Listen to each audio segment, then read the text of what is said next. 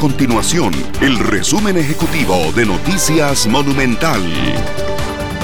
Hola, mi nombre es Fernanda Romero y estas son las informaciones más importantes del día en Noticias Monumental. Mañana será un sábado diferente, un sábado atípico, porque mañana los diputados sesionarán a las 9 de la mañana. Está planeada que empiece esta sesión solemne y será, se hará este cambio del directorio legislativo. Información legislativa porque esta mañana sesionó la Comisión de Asuntos Hacendarios y dictaminó dos créditos que son muy importantes para el gobierno.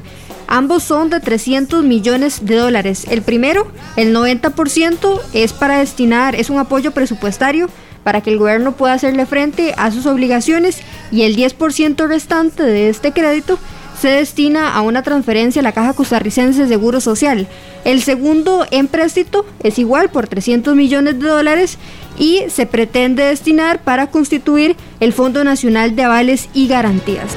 Estas y otras informaciones usted las puede encontrar en nuestro sitio web www.monumental.co.cr. Nuestro compromiso es mantener a Costa Rica informada.